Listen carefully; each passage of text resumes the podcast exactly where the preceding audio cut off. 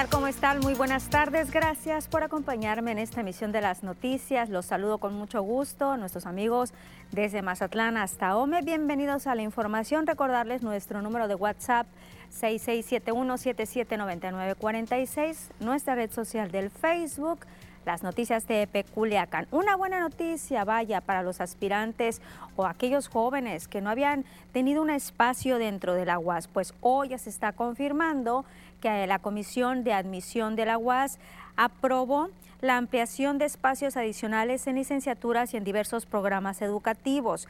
Se tenía una demanda en un primer inicio en nivel superior de 22.357 espacios, se atendieron 19.527, faltaban por atender 2.830, cantidad que se aceptó la primera ampliación, pero hubo una segunda ampliación, fueron 4.323 espacios en el nivel medio superior, se tenía una demanda inicial atendida de 20.852 espacios, con esta ampliación de 3.423, pues en sí aumenta la atención, será de la demanda de 24.275 espacios en medio superior y 26.680 en superior, una cobertura que tendrá la UAS de 50.955 espacios. Muchos jóvenes solicitaron su ficha de preinscripción. De esos 22 mil eh, muchachos del nivel superior que solicitaron la ficha, solamente presentaron examen Ceneval unos 19 mil y fracción. Por lo tanto, estamos dando la oportunidad a aquellos alumnos que no concluyeron el proceso, pero tienen una ficha, les vamos a dar la oportunidad, si quieren estudiar, que ingresen a nuestras unidades académicas. En la Facultad de Medicina se ampliaron 150 espacios para médico general, ahora serán 600, en técnico superuniversitario en citología cervical 30 nuevos espacios, van a ser 75, podología 40 nuevos espacios, se tendrá 85, fisioterapia 120 nuevos para tener 300, gericultura se tendrán 81 espacios, 31 lugares nuevos, imagenología 220 espacios, de ellos son 100, la ampliación en total tendrán 1.361 lugares serían 3.423 espacios, nivel medio superior, y 4.323 en nivel superior. En sí, lo que se está ampliando en esta ocasión son 7.746 espacios, los espacios adicionales. Estos aspirantes deberán concluir el proceso antes del 20 de agosto para que inicien clases el día 30 del mismo mes. Recuerden que nuestro calendario escolar está proyectado para iniciar clases el 30 de agosto de este año, en el nuevo ciclo escolar. No habrá que para primero el 30 y para segundo a quinto una semana después, no. Otra decisión que tomó la Comisión de Admisión es la creación de grupos adicionales en carreras como medicina general, odontología, enfermería y arquitectura.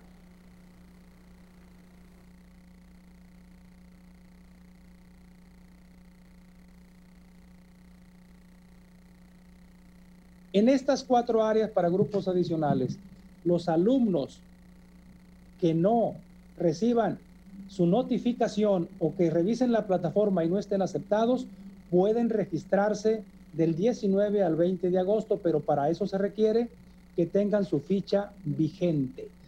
Hacer énfasis en el hecho de que el semestre en el grupo adicional es totalmente gratuito para los aspirantes que se registren y la única vía para hacerlo es a través de la página que se les ha brindado. Por tales motivos, no deberán anotarse en ningún tipo de listas, tomar cursos de preparación ni pagar un solo peso.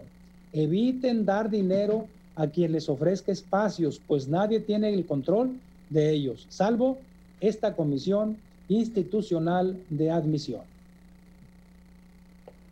toda la información, la información al detalle, también la ampliación en las diferentes carreras, licenciaturas, puede ya encontrarla en nuestra página tvpacifico.mx. Ahí está toda esta información que le estamos presentando y un poquito más ampliada.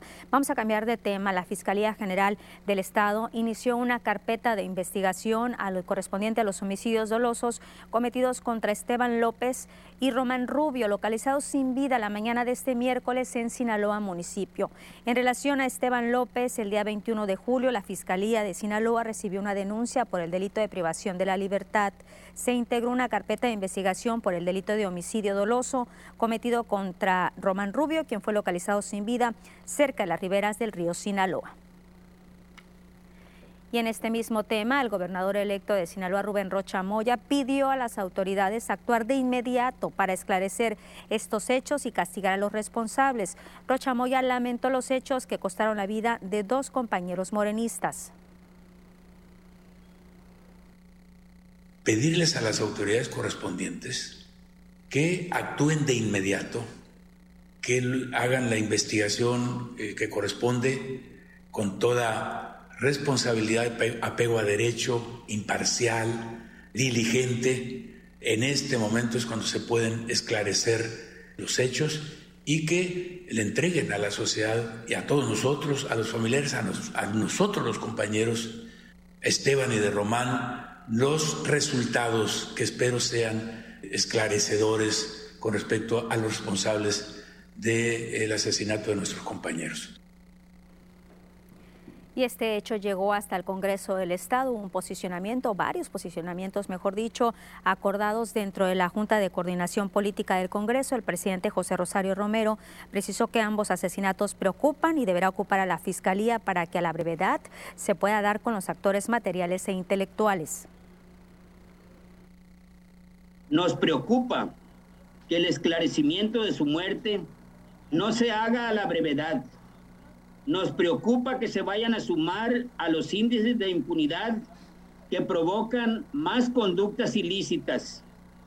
Sin embargo, como poder legislativo, como parte de los tres poderes del gobierno del Estado, queremos alzar la voz, pedir la intervención rápida de las autoridades de investigación y procuración de justicia y de que en parte de nuestra en la parte de nuestras facultades podamos ser partícipes de la consolidación de la paz y la democracia.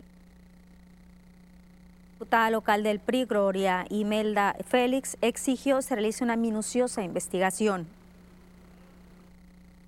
Por eso no tenemos más que rechazar enérgicamente que dos personas ampliamente conocidas sean privadas de su libertad para luego ser asesinados de manera impune. Como grupo parlamentario del PRI, exigimos a las autoridades de todos los niveles de gobierno que se esclarezcan estos lamentables hechos. Respetuosamente solicitamos que se realice una minuciosa investigación para llevar a la justicia a quienes fueron los actores materiales e intelectuales de estos hechos. Flor Emilia Guerra, diputada local de Morena, demandó al gobierno del Estado y los municipios garantizar la seguridad de sus pobladores para que garanticen la integridad de los militantes y simpatizantes de Morena en el municipio.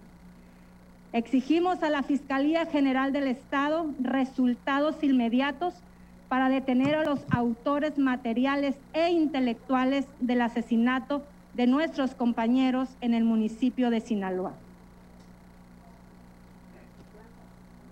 Ante sus muertes impuestas, reclamamos justicia que la impunidad no gane esta vez, que no gane nunca.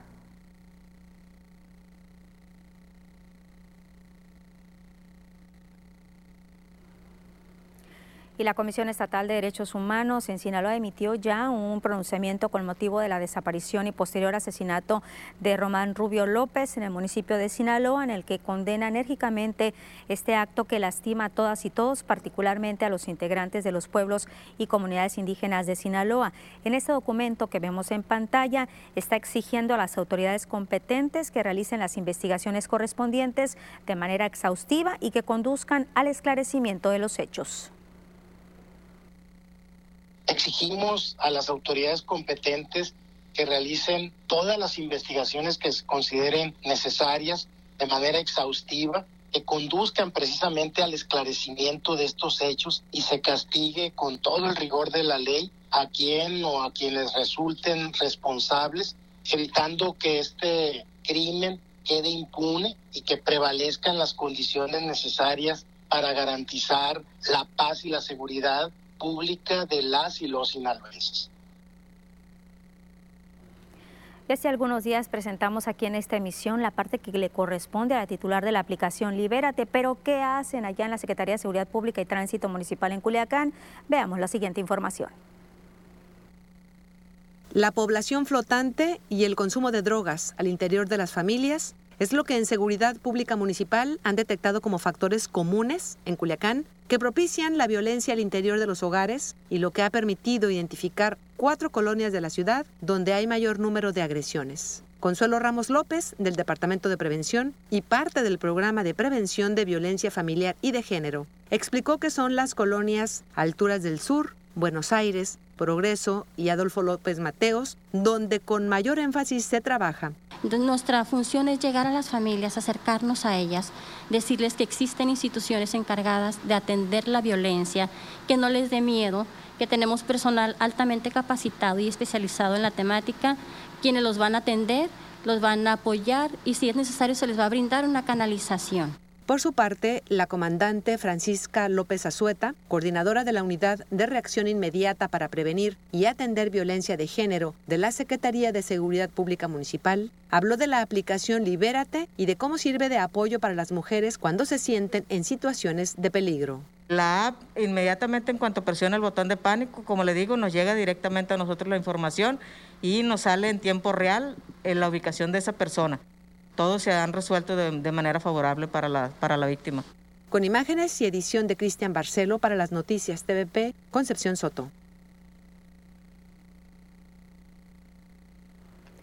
Y el Mazatlán este miércoles por la tarde en tres hechos diferentes, elementos del Escuadrón de Salvamento Acuático de la Policía Municipal lograron rescatar a cinco bañistas que presentaron dificultad para salir de la playa. Esto fue en la zona de Cerritos. Poco antes de las dos de la tarde, ahí observaron que frente al estero del Yugo, dos personas eran arrastradas por las corrientes marinas, eh, Jesús Antonio y José, de 72 y 35 años, de Chihuahua. Una hora después, también en Cerritos, los salvavidas prestaron ayuda y pusieron a salvo a Héctor Uriel y Emily Sujei, de 20 y 11 años de edad, originarios de Monterrey. Finalmente, en las zona de Cerritos 3, Carlet, de 17 años, originaria de Monterrey, de Monterrey, también fue rescatada a tiempo por elementos municipales. Nos vamos a nuestra primera pausa. Seguimos transmitiendo en el Facebook las noticias de Peculiacán. Regresamos con el tema de COVID aquí en la entidad.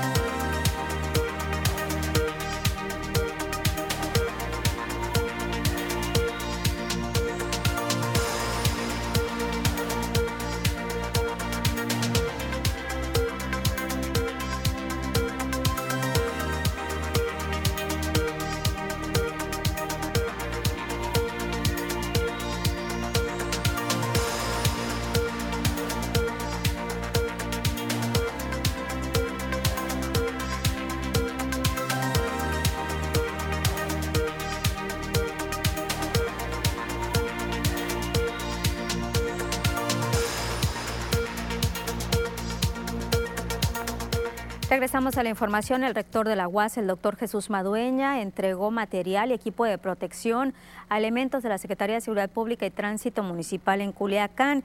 Esto fue en el campus Buelna. Entregó de forma simbólica al coronel de infantería, al secretario de Seguridad Pública en Culiacán, Mauricio García, 500 litros de gel alcoholado, mil cubrebocas desechables y más de 2.000 caretas producidas en el Parque Innovación Tecnológica.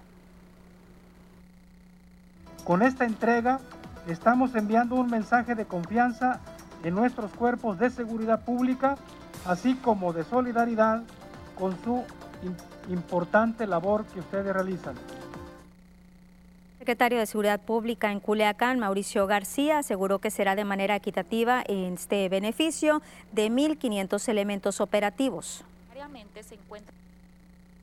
Estos insumos, créanme que van a ser de total provecho para la gente que también de esta manera, con este contingente que traigo representativo, vienen a refrendarle nuestro más sincero agradecimiento.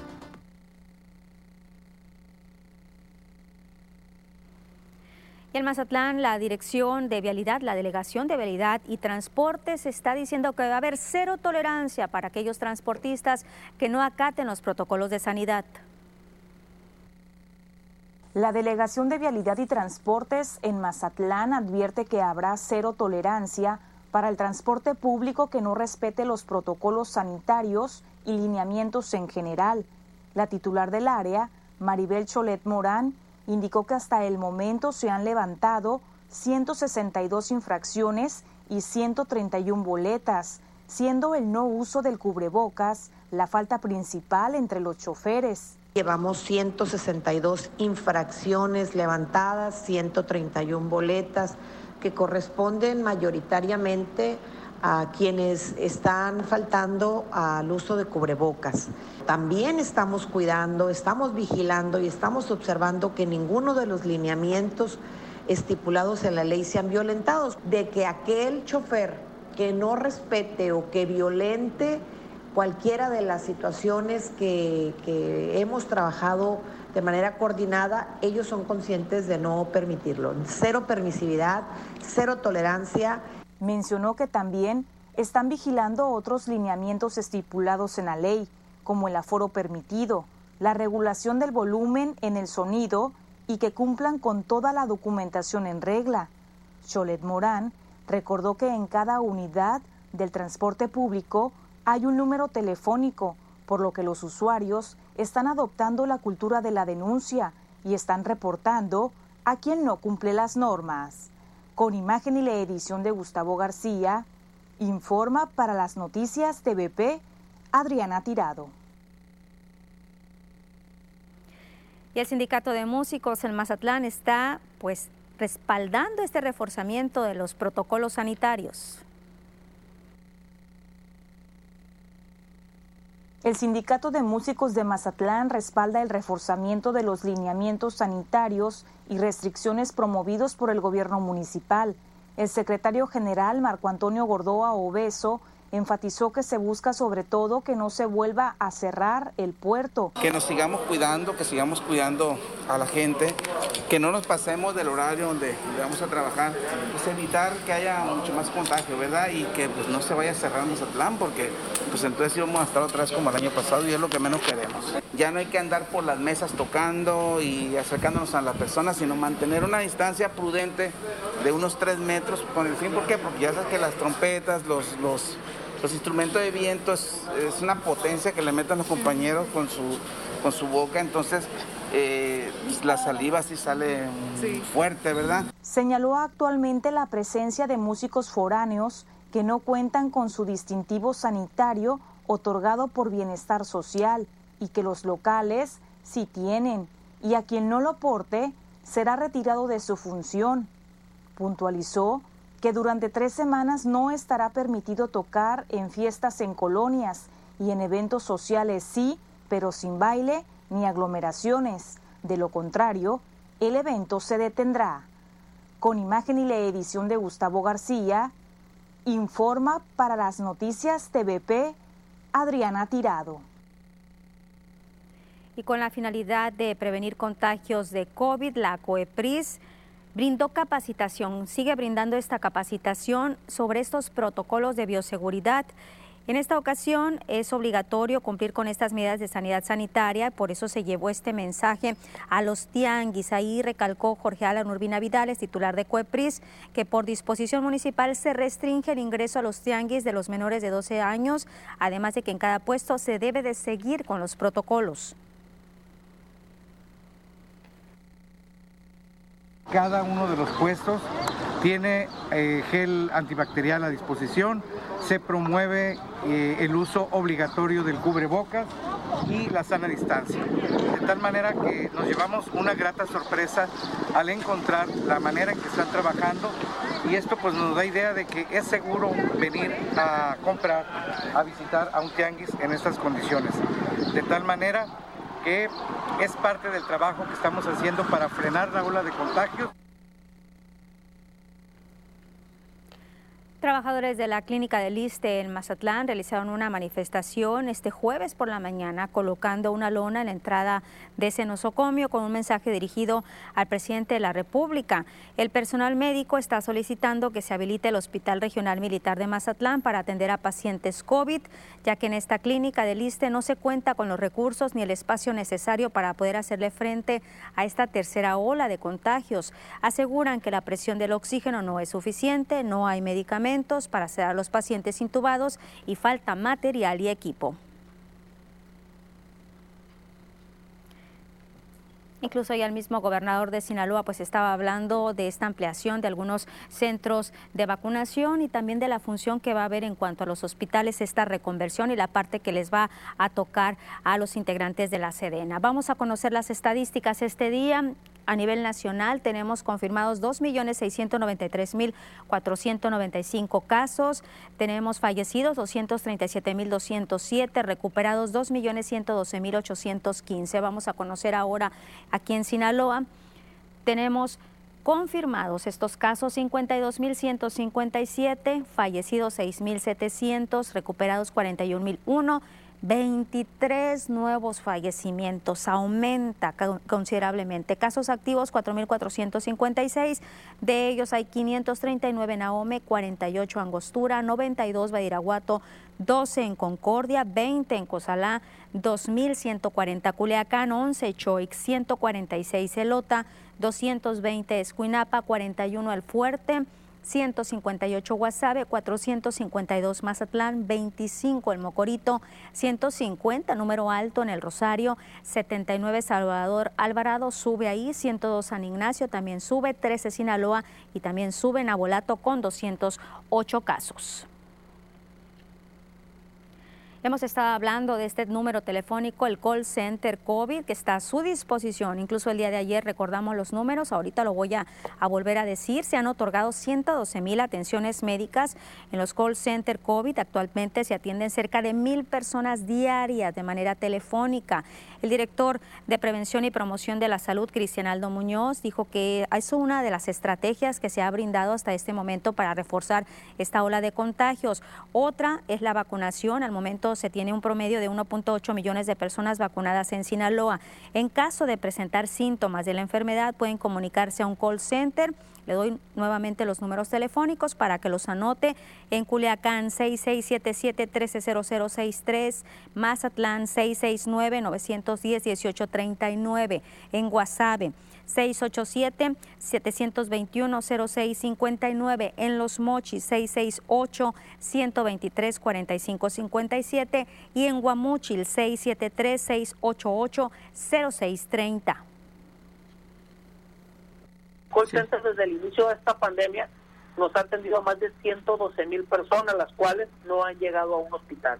Yo creo que por ahí vamos a seguir trabajando para que los, nuestros hospitales no vayan a tener alguna complicación, que ahorita todavía tienen un promedio del 50-55% de camas disponibles, pero prácticamente estamos trabajando para evitar llegar a esa saturación que nadie.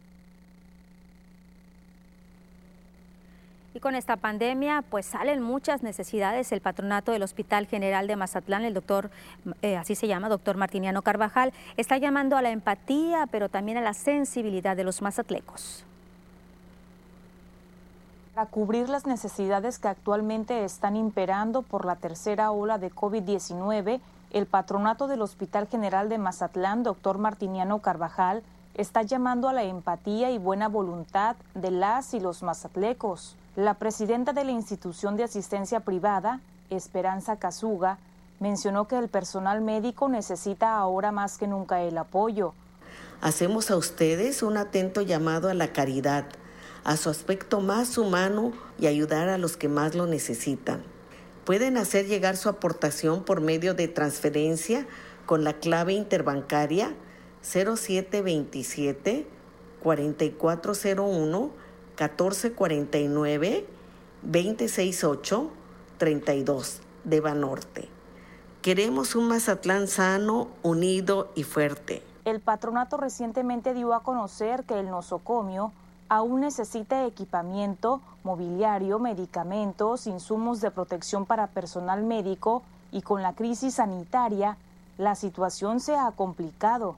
Si desea aportar, puede hacer su depósito a la cuenta 114-492-0683 a nombre del patronato Hospital General de Mazatlán Martiniano Carvajal IAP y a quien lo solicite se dará comprobante fiscal deducible de impuestos.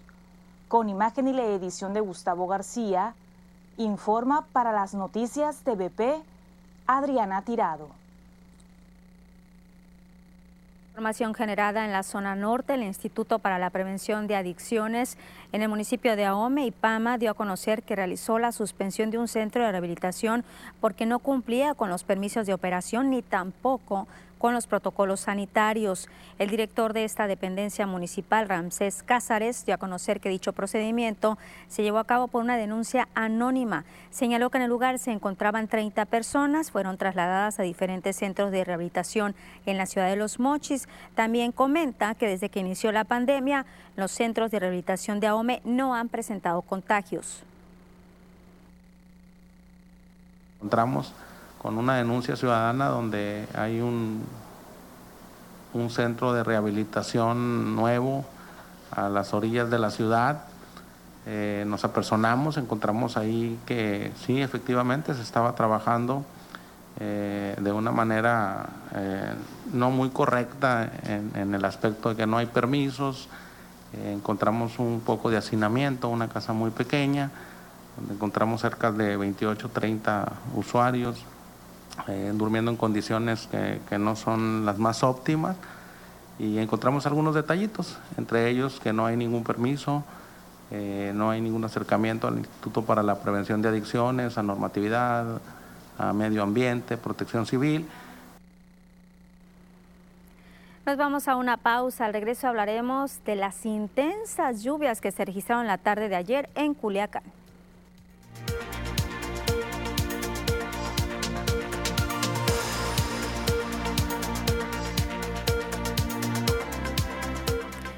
Tengo comentarios en el Facebook, gracias a nuestros amigos que nos ven. Dicen Berta Chávez, buenas tardes Lupita desde la Ciudad de México, muchas bendiciones. Berta, ¿cómo está? Cuídese mucho, ¿qué anda haciendo por allá? Cuídese, cuídese mucho, de verdad. Gisela Arce, buenas tardes, Pita, ya casi por fin viernes, saludos. Mañana ya, Giselle. Mañana diremos juntas por fin viernes. Ceci Borrego, sobre la información que nos dieron de la UAS, no viene carrera de veterinaria, también los van a aceptar. No comenta nada respecto a la carrera de veterinaria, Ceci, en nuestra página tvpacifico.mx. Ahí está toda la información por si gusta checarla, ya más completa de cuántos lugares se dieron. Carlos Apodaca, compadrito, ¿cómo está? Un abrazo hasta San Antonio, Texas. Dice saludos desde Texas y gracias por informarnos. Abrazos y besos a la familia, se le extraña. Ceci Borrego, ya leí tu comentario. Dayanara Hola, dice Lupita, ganó la selección mexicana. ¿Qué opina Avi? Buenas tardes, gracias por lo que me dices. Dayanara, ahorita le preguntamos. María González dice, Lupita, ¿algún número para sacar cita para registrar un bebé en la UCE? Por favor. El día de ayer comenté que estaban abiertas las oficinas. Tome nota. 6677-159411. Le doy otro. 6677-101981. Uno más. Este es conmutador. 6677-587000. Uno de estos números le deben de proporcionar la información. Magdani, gracias por lo que me dices también, gracias de verdad por acá. Déjenme ver, Yolanda Moreno Cital, buenas tardes Lupita, muy guapa como siempre, gracias, saludos a todo TEP, se cuidan y bendiciones. Hay que seguir cuidándonos y atentos a la vacunación. Yadira Corbera, le dan a otros y a sus empleados nada. Yo creo que se refiere a la información que pasamos de la UAS, pero se ha manejado que sí se le está dando a los mismos trabajadores. Veremos si sí o si no. Por acá César Díaz nos dice saludos plebe y nos pone una manita. Saludos César. Tengo otro comentario que me están diciendo hola. Déjenme ver quién me está diciendo, quién me está saludando. Hola, mientras tanto, pues les voy diciendo de esta ampliación de los espacios en la Universidad Autónoma de Sinaloa y el llamado de que no hay que dejarse engañar. Ángel Jaramillo nos dice, hola, el, llamado que decía el rector es que no hay que dejarse engañar por estos falsos gestores que dicen que a cambio de dinero, pues les van a dar un espacio en la universidad. No es así, únicamente la comisión de admisión es la única que puede dar los espacios. Regresamos a las noticias, ahorita vuelvo al Facebook.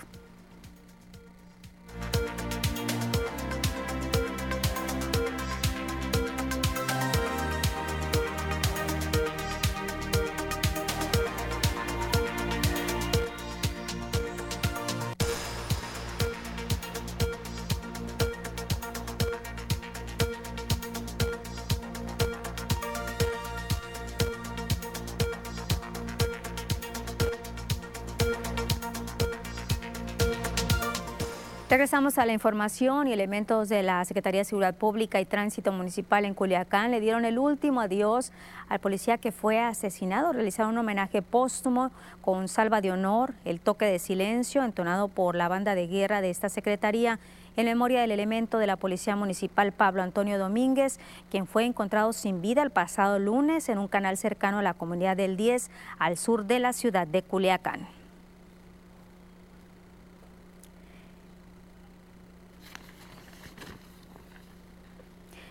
Le decía de estas lluvias tan intensas que se registraron el día de ayer aquí en Culiacán, qué es lo que dice Protección Civil en la capital sinaloense, cuál es el saldo que ellos están presentando. Informó que fueron lluvias puntuales superiores a los 75 litros de agua por metro cuadrado, las que se registraron la tarde de este miércoles. Dentro del registro que tiene la corporación se tiene el derribo de más de 20 árboles, 20 árboles derribados, reblandecimiento de ocho postes de energía eléctrica, en donde los auxilia la Comisión Federal de Electricidad, que por por cierto, dice la comisión que ya restableció el 99% del servicio de energía esta madrugada, que fue afectado por el día de ayer. Se afectaron casi 27 mil usuarios, que representa el 2.3% de, la totalidad.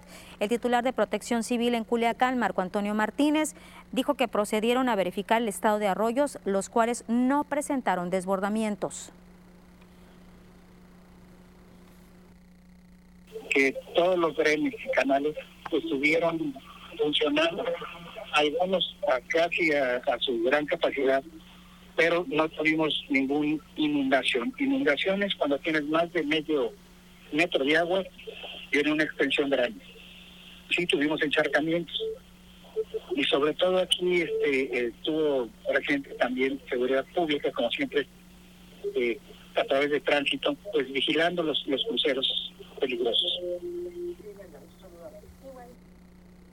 También señaló que sigue siendo impresionante la cantidad de basura que se encuentra en las rejillas después de cada lluvia, por lo que hacen el exhorto de nueva cuenta que no estemos arrojando la basura en las vialidades. Algo que sucedió el día de ayer muy, muy, muy lamentable, aparte de todo este caos que se vio en la capital sinaloense, fue el fallecimiento de un joven, un joven motociclista de 45 años de edad. Falleció al parecer ahogado la tarde de este miércoles durante este fuerte aguacero.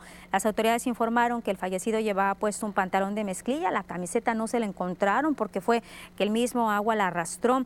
Los datos precisan que el fallecimiento ocurrió poco antes de las 6 de la tarde, cuando la víctima circulaba por el Boulevard Ciudades Hermanas, la calle Nabolato, en el momento que la corriente estaba muy fuerte debido a las inundaciones del sector, pues fue arrastrado por las mismas eh, varias calles hasta que quedó atorado en un vehículo con todo y motocicleta. Lamentable este hecho ya que estamos hablando de la basura, ¿qué cantidad de basura fue la que se está pues limpiando en cuanto a las alcantarillas? El personal de servicios públicos del Ayuntamiento de Culiacán de nueva cuenta, como cada lluvia, retiró cuatro toneladas de basura de las alcantarillas. El titular del área ahí pidió a la población, Rodolfo Audelo, hacer conciencia del enorme problema que se genera con esto. Y fíjate que es en los mismos lugares, la basura que se genera es principalmente en el, en el centro de la ciudad. Aún que a diario hay jornadas de limpieza y de barrido manual, pero la gente es inconsciente y no, y no prevé el daño que pueden generar con la basura que arrojan. La mayoría, la mayoría de la basura pues es, son botes de refresco, latas, envases de agua, este, prácticamente es, es lo que lo que más se, se genera. y casi siempre que llueve, que hay una lluvia muy fuerte, pues toda esta basura va y cae en la presa derivadora. Así lucía la mañana de este jueves con la lluvia de ayer miércoles, menos cantidad vemos de basura, pero aún así no deja de estar acopiando esta basura que se está arrastrando, basura que, tira gente inconsciente. El Ayuntamiento de Culiacán ha expuesto que de manera constante pues se está realizando estos trabajos de desasolve y limpieza de arroyos y canales, pero algunas personas pues siguen tirando las basura en las calles. Y la JAPAC da a conocer que debido a los problemas ocasionados por la falta de energía eléctrica que hubo por las lluvias de ayer, la gran acumulación de basura que ya mirábamos, después de estas lluvias del miércoles, las plantas potabilizadoras y equipos de bombeo se encuentran ya operando de manera normal al 100% de su capacidad. El gerente general de JAPAC, Jesús Higuera, dio a conocer que algunas zonas ya están recibiendo el suministro de agua. ¿Qué es lo que ya está en proceso la recuperación con el llenado de las líneas, los tanques. Eh, la demanda está muy intensa en este momento y por eso vamos a tardar en el día. Ya, ya hay muchas zonas que tienen el servicio que no lo tenían. Eh, por la tarde vamos a tener las zonas altas del norte, centro de la ciudad principalmente eh, con baja presión, con falta de servicio en algunos casos y se informó sobre puntos de abastecimientos de aguas que se han dispuesto en algunas colonias como Independencia, Buenos Aires, Rosario Zárraga, Infonavit Cañada, 5 de Mayo, El Barrio. Estas son colonias de Culiacán. El gerente de JAPAC hizo énfasis en los problemas que trae esta basura que se tira, que se tira a la calle. La gente sigue dándonos mucho trabajo con tanta basura que tira. Se acumula en la obra de toma, que es donde nuestras plantas toman el agua cruda de los ríos eh, para llevarla a la planta y empezar el proceso de potabilización. Ahí es donde nos da muchos problemas. Y ahora vamos a conocer los comentarios que nos llegan a través de ese número de WhatsApp que está a su disposición, 6671-779946. Nos dicen desde Culiacán, ayer con la lluvia, desde las 6.30 aproximadamente sin luz, hasta como a las 10 se apagaba y se prendía la luz. Es que sí hubo bastantes apagones en la esto que nos están comentando, es en la colonia Progreso o Proyecto Alfa. Siempre está pasando con las lluvias. Pedimos el apoyo para que la Comisión Federal venga. También de Culiacán. Nos está reportando que algunos de los camiones de la Loma de Rodriguera no traen cubrebocas. Qué mal. Suben a la gente sin cubrebocas y van mujeres embarazadas. De Culiacán, los maestros deben volver a las aulas, de ahí realizar las clases en línea. Dice eso serviría para que cuidaran su escuela de pérdida en los tiempos que den clases. Si tiene miedo de regresar es porque les, es porque le seguimos pagando completo y estos sindicalizados lo que menos quieren es hacer trabajar, es lo que están comentando. También tenemos una felicitación, dice felicidades por su profesionalismo, muchas gracias.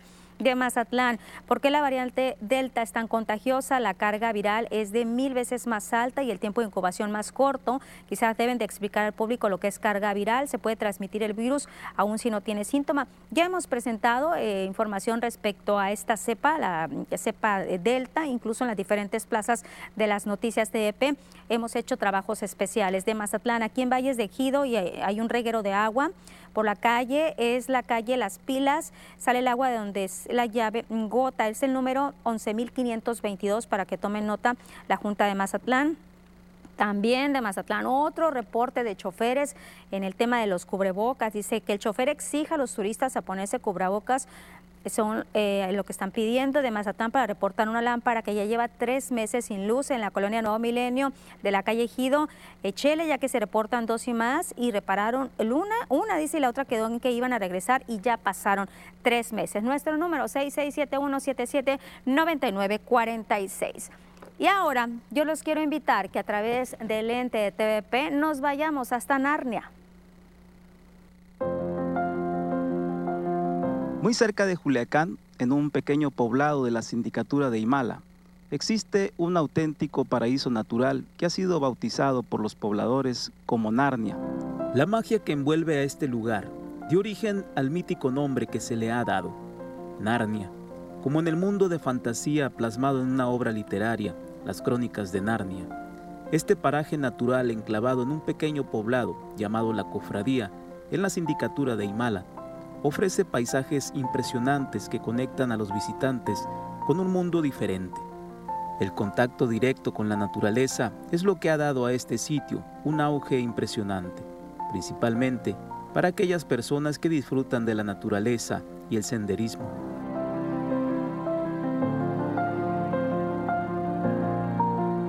El trayecto para llegar a Narnia también tiene su encanto y su magia.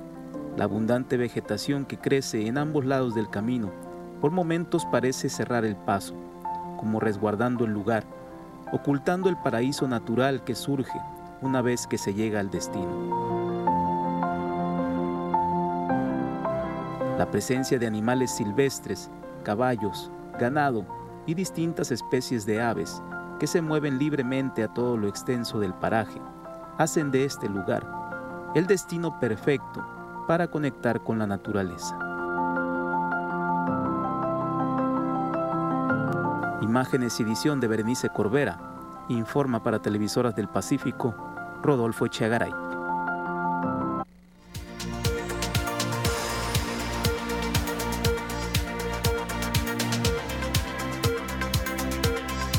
En el Facebook, César Díaz nos manda corazones. Miki Guerrero, buenas tardes desde Riverside, California. Un saludo hasta California. Carlos Esquera, buenas tardes. No sabrá cuándo apliquen la segunda vacuna de los 40 a 49. Aquí en Culiacán todavía no se ha dicho, pero hay que recordar, 21 de junio fue la primera dosis en la capital sinaloense. A partir de ese entonces hay que esperar como un mes, un poquito más, para la segunda. No tardamos ya, no tardamos. Carlos Esquerra nos vuelve a preguntar. Por acá había visto Felipe Araujo, buenas tardes.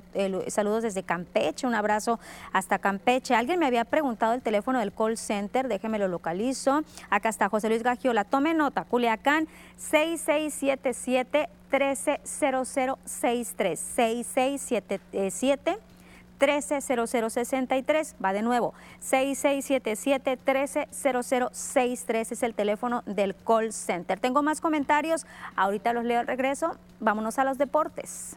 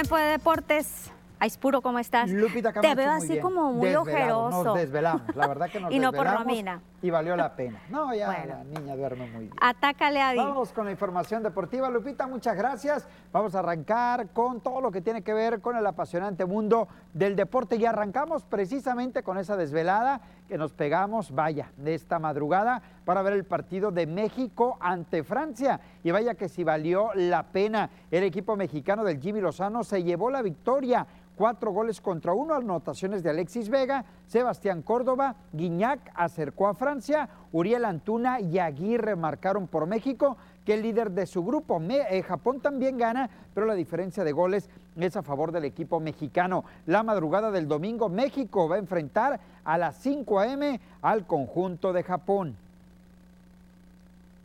Vámonos con más de los Juegos Olímpicos, platicar acerca de la boxeadora Tamara Cruz, la de Mazatlán, eh, Sinaloa, quien se va a presentar en Tokio 2020, pero será hasta el próximo día 27 de julio. Estaba programada para pelear el día de mañana. Se realizó el sorteo para conocer peleadores y le tocó bye. ¿Qué significa esto? Que no hay rival en turno, accede a la siguiente ronda y tendrá participación el próximo día 27 de julio. Estará enfrentando a la representante de los Estados Unidos, Oshae Jones, en la división de los 69 kilogramos.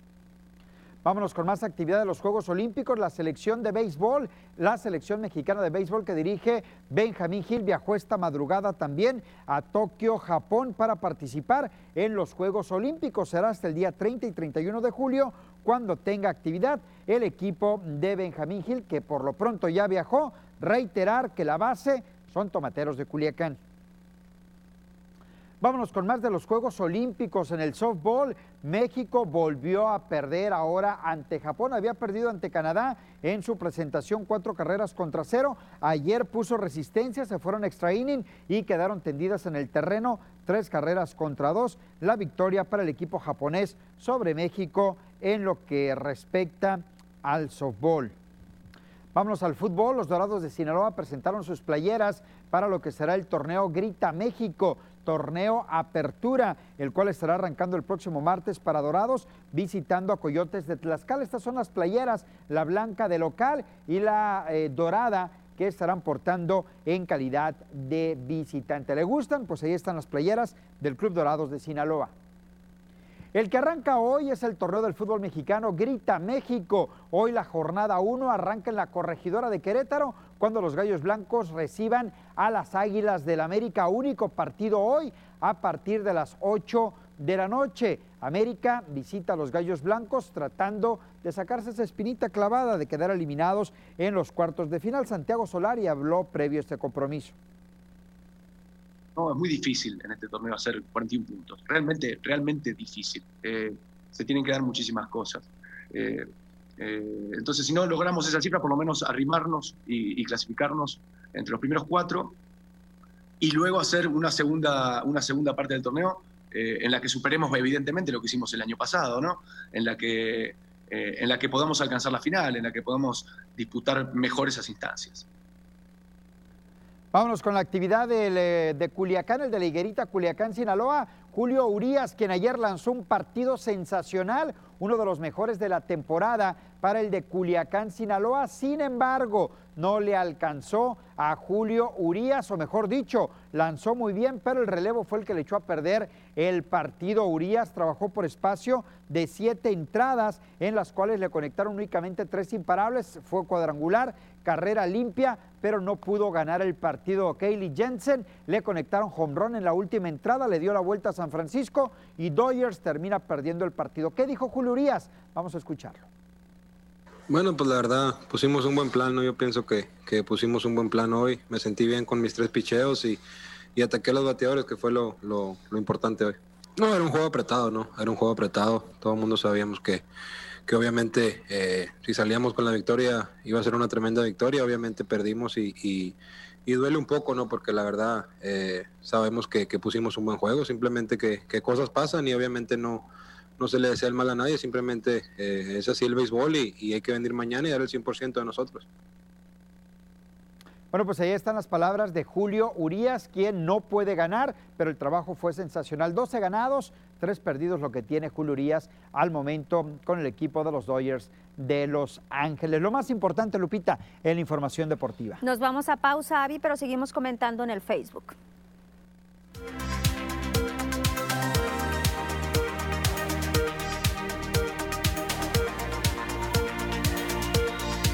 Hoy ya viene el Facebook, nos pregunta Dayanara tu opinión sobre la selección mexicana. De 10, ayer de 10, la verdad que todo le salió al equipo mexicano.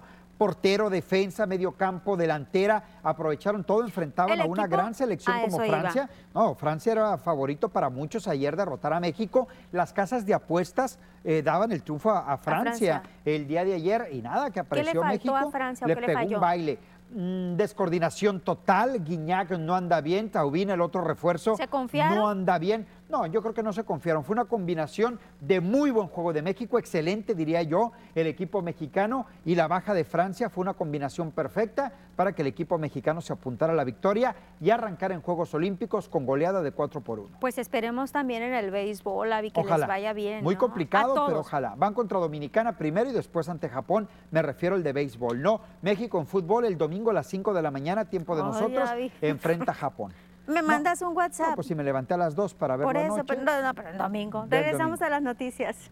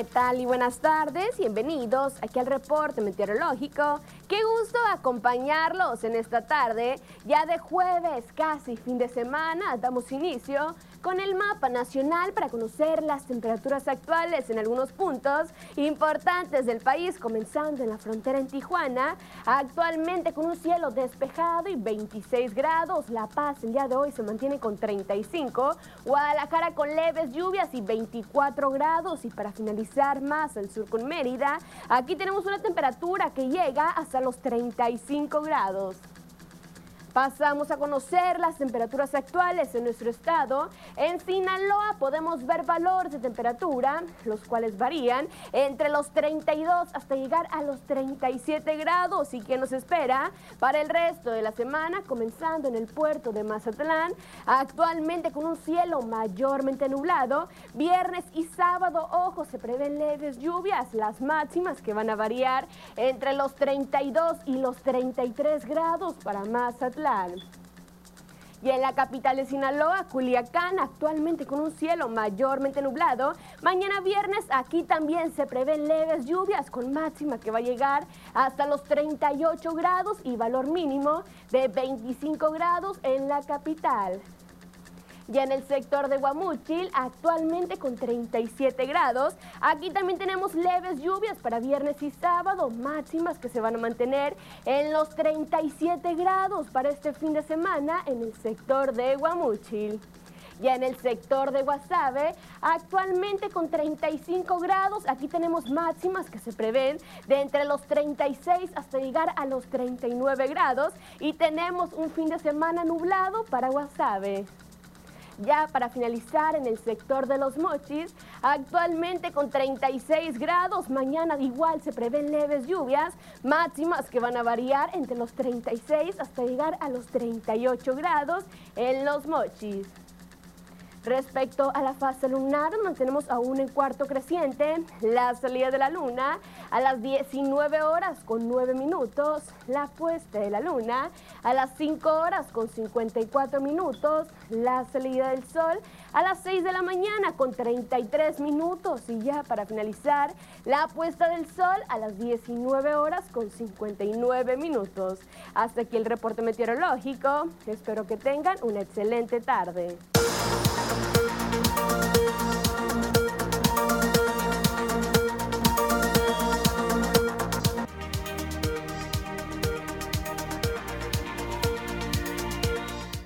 Más comentarios en el Facebook. Jesús Manuel Harper dice, buenas tardes Lupita, el problema de la tira de basura a los arroyos no se va a acabar hasta que el gobierno municipal tome otras medidas más fuertes.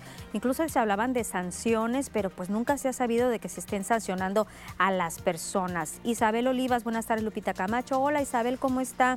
¿Qué me cuenta? María González dice, dice urge en la colonia Antonio Nakayama que pase el carro que fumiga para los mosquitos del dengue, eh, que hay bastantes moscos por allá. Dice que Narnia está bonita, estará bonita mientras no llegue el hombre y deje cochinero. Y sí, ¿eh? cada vez los fines de semana están yendo más personas. César Amezquita, saludos de Mexicali. Saludos, César. María González, que si le puedo repetir los números, ahí le van, María, 6677 159411 6677 10 1981 6677-587000. Ahí tiene usted los números del registro civil. Irán Petrovich, buenas tardes, equipo TEP especial, ese lugar llamado Narnia para elefante Big Boy, tiene lago, pasto, vegetación, espacio perfecto, pero bueno, es mi humilde opinión, saludos, saludos por allá.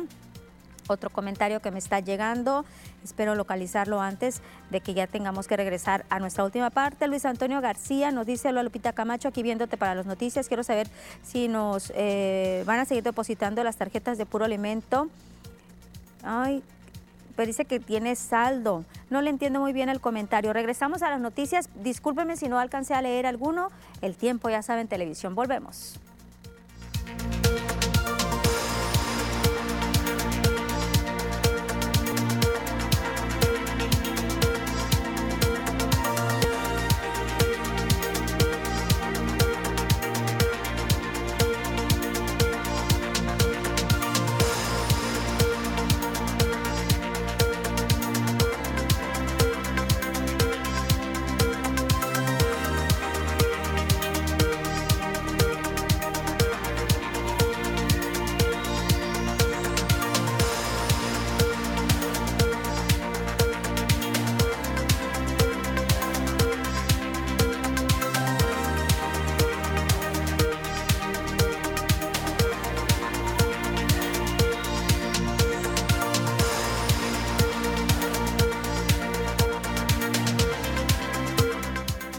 Regresamos para agradecerle su atención. Nos vemos mañana a las 2 de la tarde.